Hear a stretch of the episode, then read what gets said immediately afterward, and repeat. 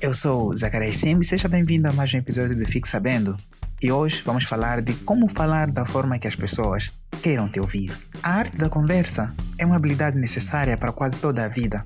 As conversas apresentam a você pessoas importantes que podem ser seus mentores, empregadores, funcionários, parceiros ou amigos.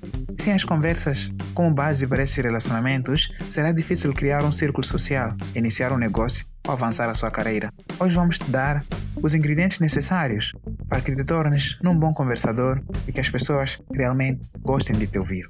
E a dica número 1 um é: tenha paciência e escute com atenção o que os outros têm a dizer. Ser um bom ouvinte é uma das melhores maneiras de ser um bom comunicador. Ninguém gosta de se comunicar com alguém que se importa apenas em colocar suas ideias e pensamentos em primeiro plano e não tem tempo para ouvir a outra pessoa.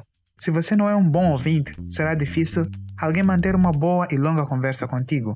Se quiseres ser um bom ouvinte, pratique a escuta ativa. A escuta ativa envolve prestar muita atenção ao que as outras pessoas dizem, fazer perguntas esclarecedoras e reformular o que as pessoas com quem tu conversas dizem, para garantir que tu e a pessoa estão na mesma linha de pensamento. Através da escuta ativa, você pode entender melhor o que a outra pessoa está a dizer e pode responder adequadamente.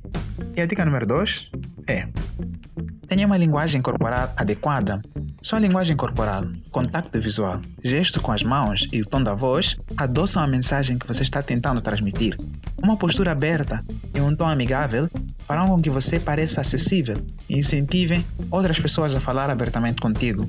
O contato visual também é importante. Você quer olhar nos olhos das pessoas para demonstrar que está focado nela e na conversa. No entanto, certifique-se de não encarar a pessoa, o que pode deixá-la desconfortável. Além disso, preste atenção aos sinais não verbais enquanto estiver falando. Muitas vezes, dicas não verbais transmitem como a pessoa está realmente se sentindo no meio da conversa.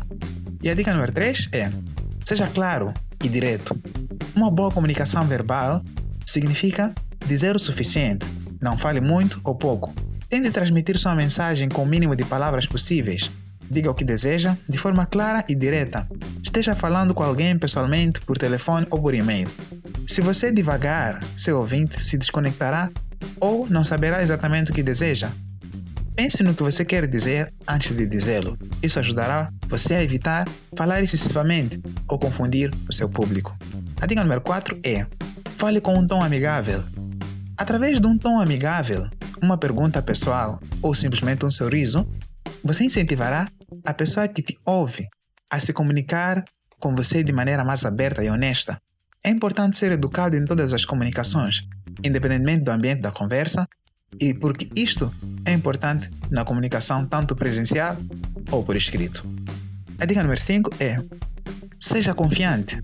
É importante ter confiança em suas interações com os outros. A confiança mostra para quem você está se dirigindo que você acredita no que está dizendo. Exalar confiança pode ser tão simples quanto fazer contato visual ou usar um tom firme, mas amigável. Evite fazer declarações parecerem perguntas. Obviamente, tenha cuidado para não parecer arrogante ou agressivo. Certifique-se de estar sempre ouvindo e tendo empatia com outra pessoa. A dica número 6 é: converse com mente aberta. Um bom comunicador deve entrar em qualquer conversa com uma mente aberta e flexível. Esteja aberto a ouvir e a entender o ponto de vista da outra pessoa, em vez de simplesmente transmitir a sua mensagem. Ao estar disposto a entrar em um diálogo, mesmo com pessoas com quem você discorda, você poderá ter uma conversa mais honesta e produtiva se estiver com mente aberta. A dica número 7 é: respeite o ponto de vista das outras pessoas. As pessoas estarão mais abertas se você transmitir respeito por elas e suas ideias. Ações simples, como usar o nome de uma pessoa, fazer o contato visual e ouvir ativamente quando uma pessoa fala, fará com que ela se sinta apreciada Caso seja uma conversa ao telefone, evite distrações e mantenha o foco simplesmente na conversa. Transmita respeito, por mais que seja por e-mail, reservando um tempo para editar a sua mensagem. Se você enviar um e-mail confuso e desleixado, o destinatário pensará que você não respeita o suficiente para refletir sobre a sua comunicação com ela. A dica número 8 e última: escolha a melhor forma de estabelecer uma conversa. Uma habilidade importante de comunicação é simplesmente saber que forma de comunicação usar? Por exemplo, algumas conversas sérias como demissões, mudanças de salário e etc., são quase sempre melhor realizadas presencialmente. Você também deve pensar na pessoa com quem deseja falar. Se for uma pessoa muito ocupada, por exemplo, como seu chefe talvez, convém transmitir sua mensagem por e-mail. As pessoas apreciarão seus meios de comunicação atenciosos e terão maior probabilidade de responder positivamente a você. Essas foram as dicas que trouxemos para vocês e em forma de resumo, a dica número 1 um é tenha paciência, escute com atenção o que os outros têm a dizer. A dica número 2 é tenha uma linguagem corporal adequada durante a conversa. E a dica 3 é seja claro e direto. A dica 4, fale com um tom amigável. A dica 5, seja confiante ao falar. A dica 6, converse com mente aberta. A dica 7, respeite o ponto de vista das outras pessoas. E a dica número 8, e a última, escolha a melhor forma de estabelecer uma conversa. Eu sou Zacarias Sim e muito obrigado por ter acompanhado mais um episódio do Fique Sabendo.